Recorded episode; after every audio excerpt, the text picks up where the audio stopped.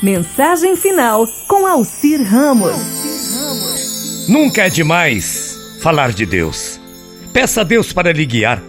Quando a angústia lhe afligir, quando o desespero tomar conta do seu coração, quando você se sentir uma pessoa perdida e a dor parecer lhe sufocar, feche os olhos. Tente respirar fundo e deixe o seu coração lhe guiar através do amor de Deus.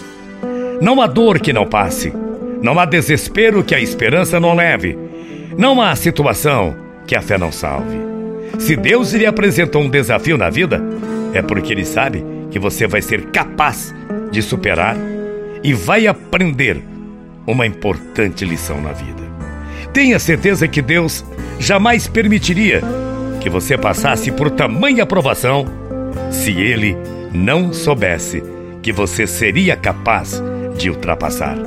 As dores e cicatrizes podem ficar marcadas em sua alma, mas os ensinamentos de Deus também estarão cravados na sua alma. Não há crescimento sem sofrimento, não há sabedoria sem dor.